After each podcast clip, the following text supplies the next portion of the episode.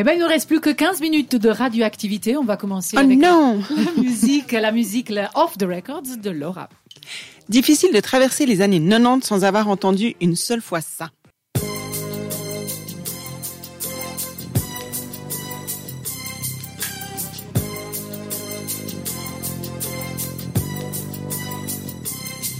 As I walk through the valley of the shadow of death, I take a look at my life and realize there's nothing. Le Gangsta Paradise de Coolio. Assurément, c'est l'un des plus gros tubes radio de cette décennie. Le morceau est né à Hollywood chez Doug Rashid, qui est le producteur de Tupac. Son appartement de l'époque est un repère de musiciens, il y a des DJ, on arrive chez lui, on passe des disques, on improvise des chansons. J'imagine une ambiance assez festive, comme ça, avec des good vibes et puis beaucoup de fumée. Euh, plein d'artistes partout. Pourquoi la fumée Comme ça, je sais pas, tu fais un peu une petite soirée tranquille, quoi, entre fumigènes. Et puis, ce jour-là, Coolio et son producteur Paul Stewart, qui est aussi DJ, ils sont présents. Et Stewart, il prend un disque qui s'appelle Songs in the, Key, in the Key of Life, mon dieu, ma prononciation, qui est donc un disque de Stevie Wonder qui était sorti en 1976, et il choisit de passer le titre Pastime Paradise.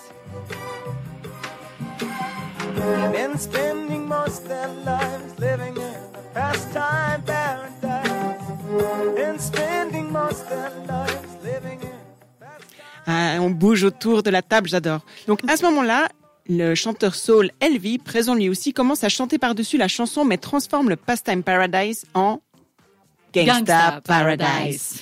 Est-ce qu'il savait seulement à ce moment qu'il écrivait l'histoire? Non.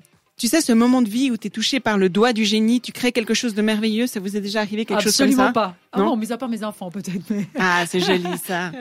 Paul Stewart trouve ça tellement génial qu'il décide d'enregistrer une maquette. Coolio ne connaît pas trop la chanson, même si en fait c'est un grand fan de Stevie Wonder.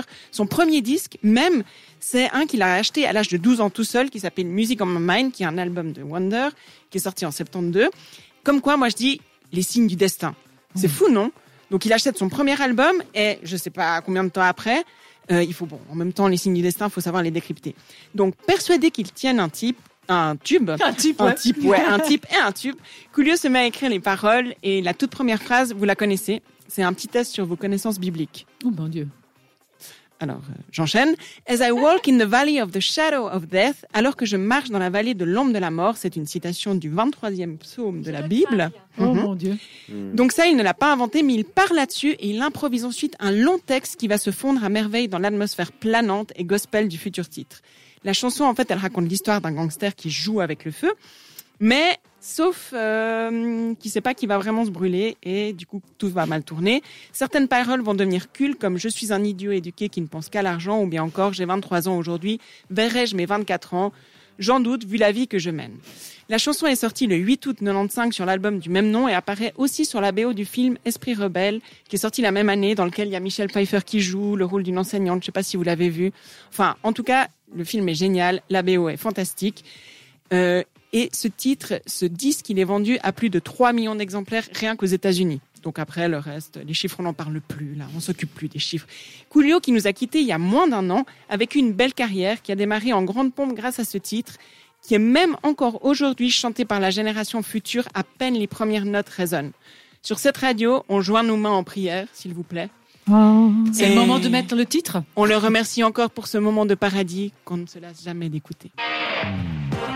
Radioactive, c'est aussi une émission interactive. Suivez-nous sur Instagram.